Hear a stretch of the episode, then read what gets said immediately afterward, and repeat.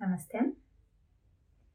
Bienvenidos a esta charla en la que hablaremos sobre la resiliencia, cómo podemos cultivar, entrenarla, que nos aporta sus beneficios. Vamos a empezar por la definición. La resiliencia es nuestra capacidad de adaptarnos e incluso crecer en las situaciones difíciles, en las situaciones adversas. Es esta fuerza que nos ayuda a levantarnos cuando pensamos que no sería posible. Es esta fuerza que nos ayuda a tolerar, crecer, aprender, salir adelante. Todas la tenemos porque si no, no estaríamos hoy aquí. Lo bueno es que como cualquiera de otras actitudes mentales, la resiliencia también se puede cultivar y fortalecer. Podemos decir que la resiliencia es un equilibrio entre, por una parte, fortaleza y por otra parte, compasión. Porque si somos demasiado duros, aunque nos ayude a salir adelante, pero si lo hacemos sin la compasión, podemos hacerlo de una forma demasiado violenta hacia nosotros mismos o hacia otras personas. Si tenemos solamente la compasión, pero si no tenemos esta fuerza interior, pues a lo mejor nos hundimos en nuestro malestar o nuestro sufrimiento. Con lo cual necesitamos este equilibrio. Y Joan Halifax propone una fórmula que, que, me encanta y de hecho tengo meditación que está relacionada con este equilibrio. Se llama espalda fuerte, corazón suave y precisamente nos ayuda a encontrar esta sensación de una gran fortaleza que nos puede ofrecer la espalda, servirnos como coraza, como protección y a la vez mantener nuestro corazón suave, amable y compasivo. La importancia de este equilibrio porque si pero nuestro compasión, nuestro corazón es demasiado cerrado también, como digo, esta fuerza puede convertirse en una fuerza violenta. Si al contrario nuestro corazón es suave, amable, pero no tenemos fuerza en la espalda, no tenemos esta protección, coraza, nos podemos hundir en, este malestar y sufrimiento. Así que cultiva espalda fuerte, corazón suave. ¿Cuáles son las características de la resiliencia? Primero es compleja. Es decir, han intentado ver si hay factores genéticos para um, ver si um, ciertas personas tienen más o menos nivel de resiliencia y se ha visto que, que no. Pueden que sean factores fisiológicos, psicológicos, también económicos, hay mucho. Por eso dicen que resiliencia es muy compleja. No podemos decir que la persona resiliente es la que tiene un cuerpo más fuerte, ¿no? O, o, tiene más eh, medios económicos, no. Todo va en conjunto, ¿vale? Todo va en sistema. Luego, otra de las características de la resiliencia que es multidimensional. ¿Qué significa? Tenemos, somos personas, somos seres muy complejos, tenemos nuestras áreas de vida, nuestro trabajo, nuestras relaciones, etc. Entonces podemos ser resilientes en un área pero no en el otro, no en la otra. Podemos ser resilientes, por ejemplo, en el trabajo, pero no en nuestras relaciones personales. Y por último, otra de las características es el dinamismo. La, la resiliencia, sus niveles van cambiando en diferentes etapas de nuestras vidas. A lo mejor de jóvenes tenemos niveles más bajos y luego de mayores empezamos a aumentar este nivel de resiliencia o depende por qué, por cuáles de las circunstancias hemos pasado que a lo mejor esto nos ayuda a aumentar o disminuir en nuestro nivel de resiliencia. Y como hemos dicho, eh, afortunadamente la resiliencia se puede cultivar y, y fortalecer. Entonces, Vamos a ver un poco cómo, cómo podemos hacerlo. Tiene mucho que ver con lo que hemos estado hablando ya en las, en las charlas anteriores. Por ejemplo, para cultivar la resiliencia hay que aprender a no huir ni rechazar, ni resistirnos a las emociones difíciles como puede ser el miedo, la ira, la tristeza, sino que aprender a validar, aceptarlas y respirar con ellas, crear más espacio alrededor de estas emociones. Hemos tenido hace tiempo una charla en la que estaba hablando cómo gestionar las emociones difíciles y ahí precisamente hablábamos de diferentes pasos, cómo podemos aprender a acercarnos a las emociones con, con calma, con paciencia, sin dejarnos atrapar por ellos, cómo podemos crear más espacio y no solamente enfocarnos en este punto negro que es una emoción difícil, sino que darnos cuenta de que hay mucho más espacio alrededor y aprender a sostener esta emoción. También en la charla sobre la respiración hemos visto cómo la respiración nos puede ayudar a crear un refugio, un refugio donde podemos descansar mientras estamos sosteniendo estas emociones. Necesitamos nuestro lugar seguro. Es lo que nos ayuda a cultivar la resiliencia, saber que en cualquier momento podemos refugiarnos en nuestro propio lugar seguro, que no hace falta ir muy lejos, que está dentro. ¿Vale? Otra forma de cultivar la resiliencia es aprendiendo a aceptar nuestra vulnerabilidad.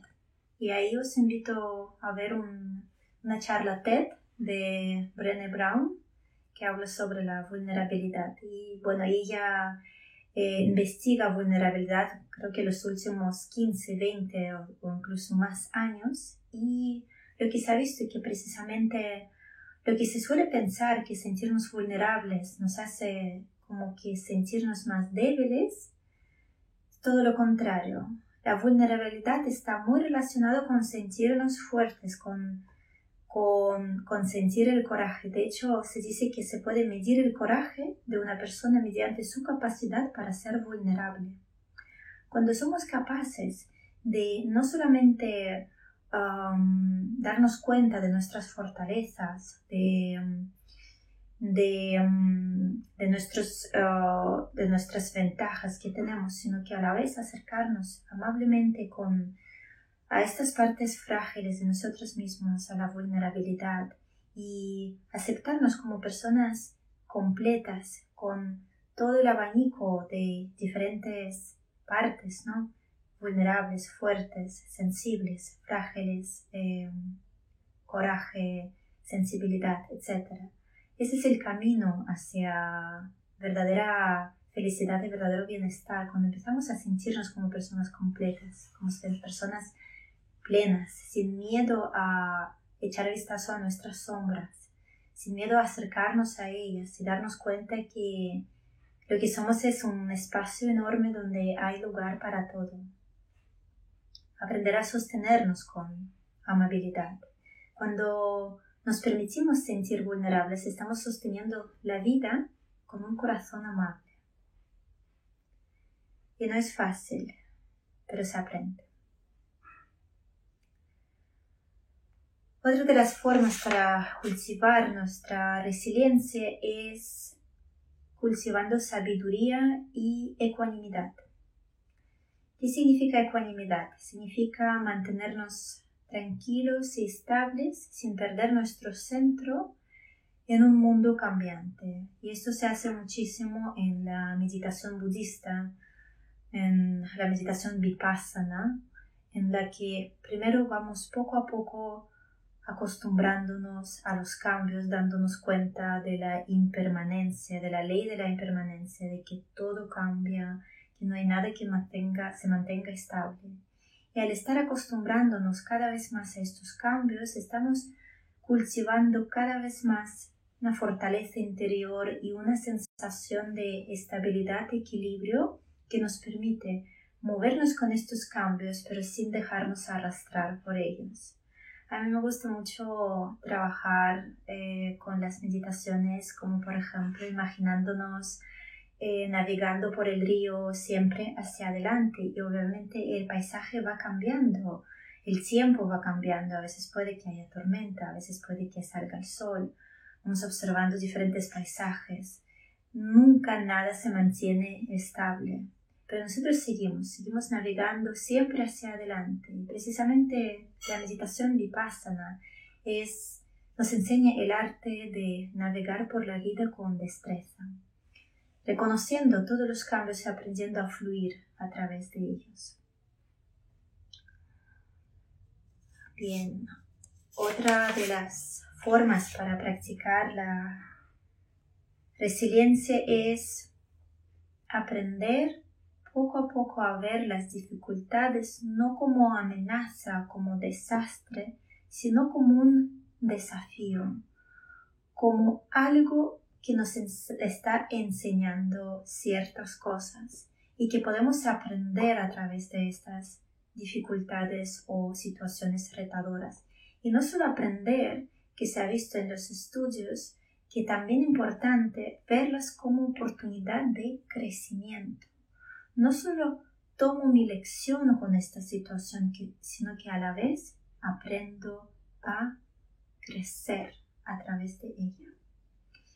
Y ahí es donde podemos repasar un poco la historia de nuestra vida, repasar ciertas situaciones difíciles que hemos tenido una por una, quizás empezando por ah, la más, eh, la menos traumática para ir poco a poco para ir fortaleciéndonos por dentro y reflexionando sobre estas situaciones difíciles que hemos tenido en nuestra vida, preguntarnos qué he aprendido o cómo esta situación me ha ayudado a crecer. ¿Cuál es el oro, cuál es el valor escondido que hay detrás de esta situación? No es fácil, a veces hay situaciones que pensamos aparentemente que no nos han enseñado nada o que no hemos podido crecer a través de ellas, pero seguramente si profundizas, si mm, reflexionas, te encontrarás algún sentido.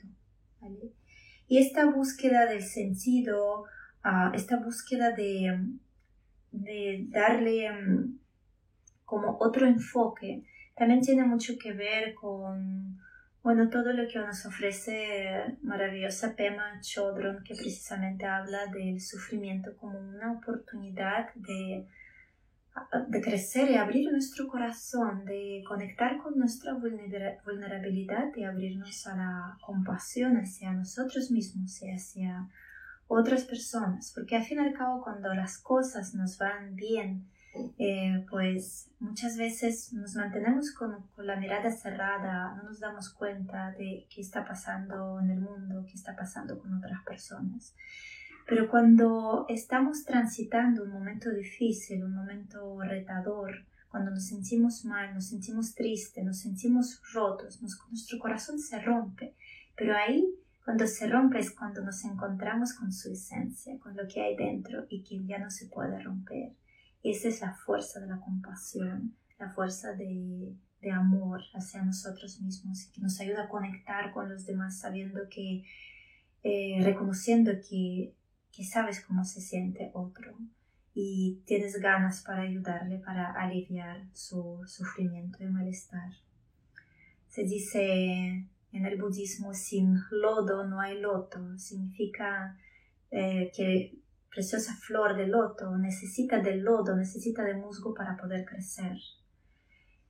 Y al igual que nosotros los seres humanos muchas veces tenemos que pasar por los retos, por los desafíos, por las situaciones difíciles para poder crecer, para poder desarrollar toda nuestra naturaleza, esta flor de amor y compasión que tenemos en nuestro corazón. Y por último, que está muy relacionado con el punto anterior que hemos estado hablando,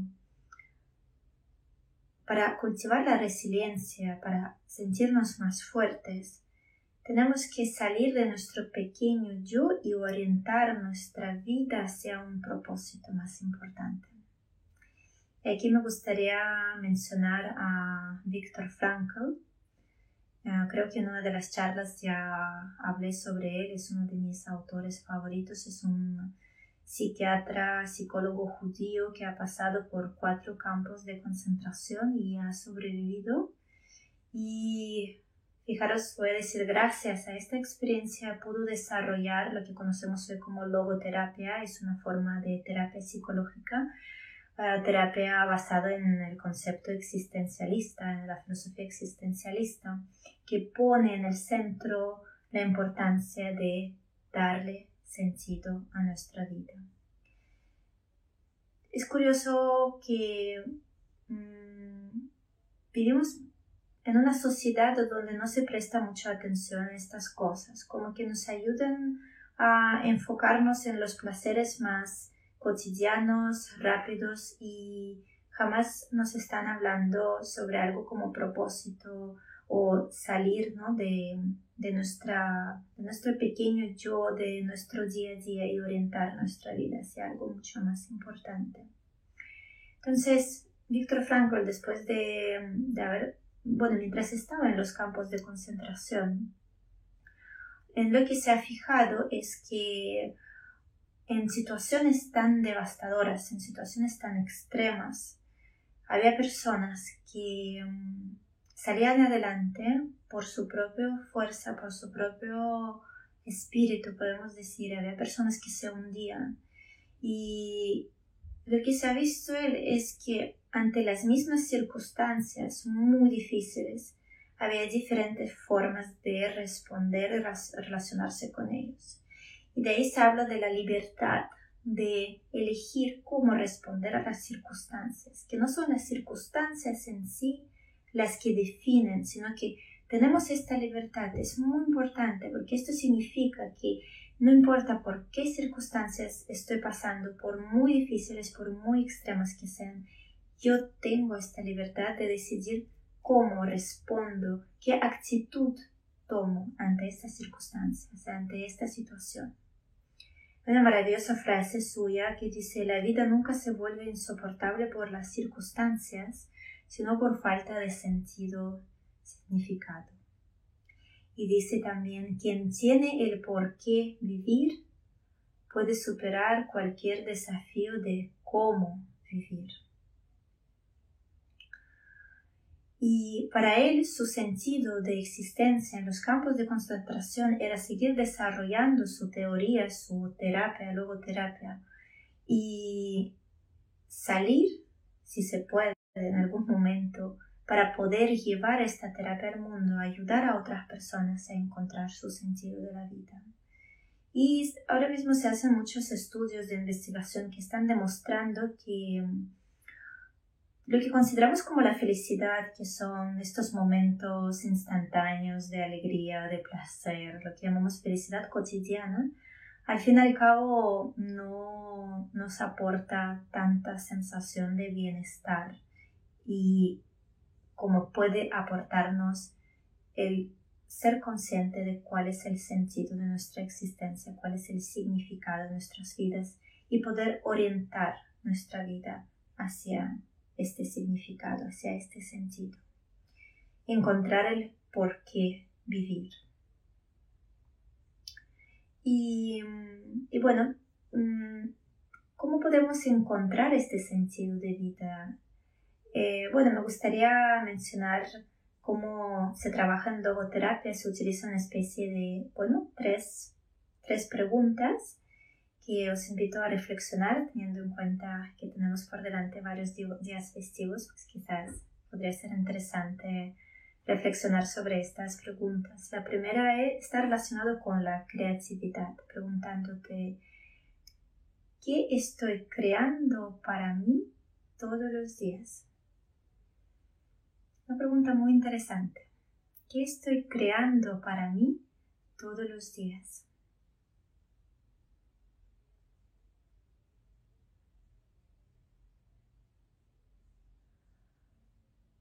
La segunda pregunta tiene que ver con la experiencia y es de qué manera apoyo a mis seres queridos o a mi comunidad.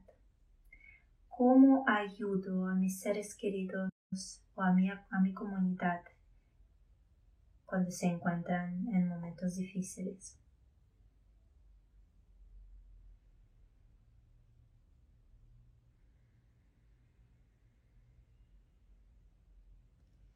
Y la tercera, pues, es la esencia de, de logoterapia, es qué actitud tomamos ante las situaciones difíciles. Las vemos, las vemos como algo terrible, las vemos como una amenaza o podemos tomarlas como un aprendizaje importante y ver cómo podemos crecer a través de estas situaciones difíciles. ¿no? Darnos cuenta que podemos elegir cómo reaccionar. Encontrar significado, no huir de las situaciones difíciles ni hacernos víctimas, sino que encontrar significado, el porqué. ¿Qué estoy aprendiendo? ¿Cuál es el valor? ¿Cuál es el oro escondido de esta situación? Son tres preguntas que me gustaría invitarte a reflexionar. Quizás que te ayuden a acercarte más hacia el significado, el sentido de tu vida. Y bueno, hemos mencionado, por así decir, cinco formas diferentes que pueden ir juntos también de, cultivar la resiliencia. Ah, si resumimos un poco, la primera tiene que ver con las emociones, aprender a no huir de las emociones, sino validarlas. Segundo es ah, aprender a aceptar nuestra vulnerabilidad, nuestra fragilidad y aprender a sostenernos con un corazón amable. La tercera tiene que ver con nuestra capacidad de mantenernos ecuánimes, de mantenernos estables mientras todo va cambiando y ahí nos puede ayudar muchísimo las prácticas budistas como la meditación vipassana. Cuarto, tiene mucho que ver que con empezar a ver dificultades como una oportunidad de aprendizaje y crecimiento. Acuérdate, sin lodo no hay lodo. Ver también las dificultades como una oportunidad de abrir tu corazón y conectar con la fuente de amor y bondad y compasión que hay dentro, dirigiendo esta compasión hacia ti misma y conectando con otras personas. Y por último, orientar nuestra vida, encontrar un propósito, saber el por qué vivir para poder aguantar cualquier cómo.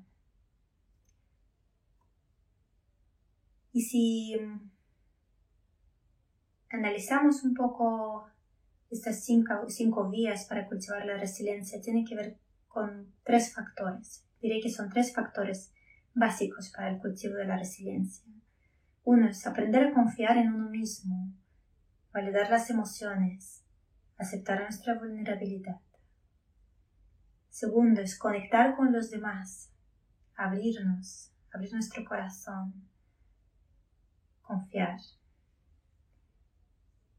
Y por último, desarrollo espiritual y encontrar un sentido a tu vida, salir de tu pequeño yo y reorientar tu vida hacia los valores más importantes.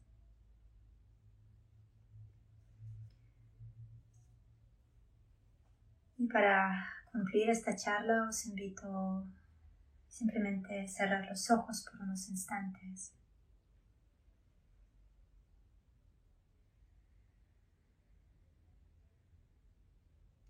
Tomando algunas respiraciones lentas, profundas.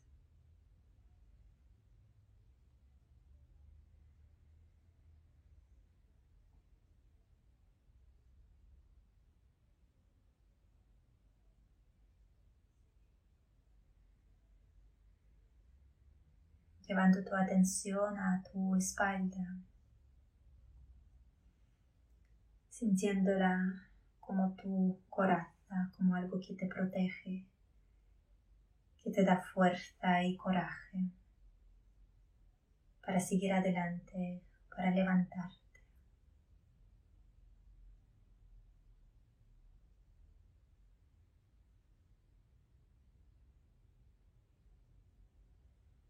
no solo protegiéndote a ti mismo, a ti misma, sino también a tus seres queridos y a tu comunidad.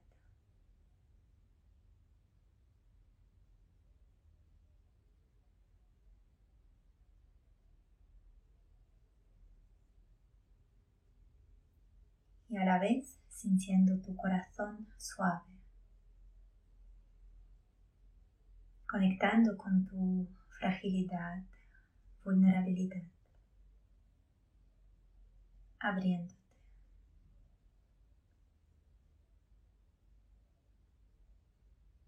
Encontrando esta fuente ilimitada de amor y compasión que fluye en tu corazón.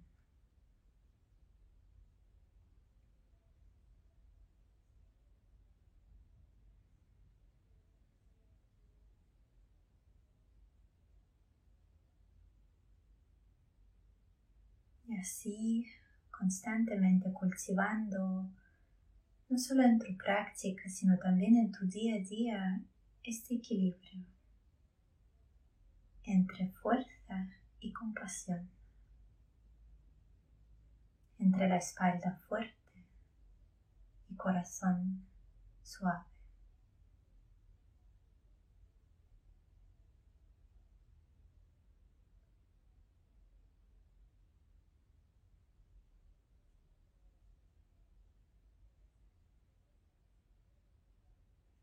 Muchas gracias por vuestro tiempo, por vuestra atención.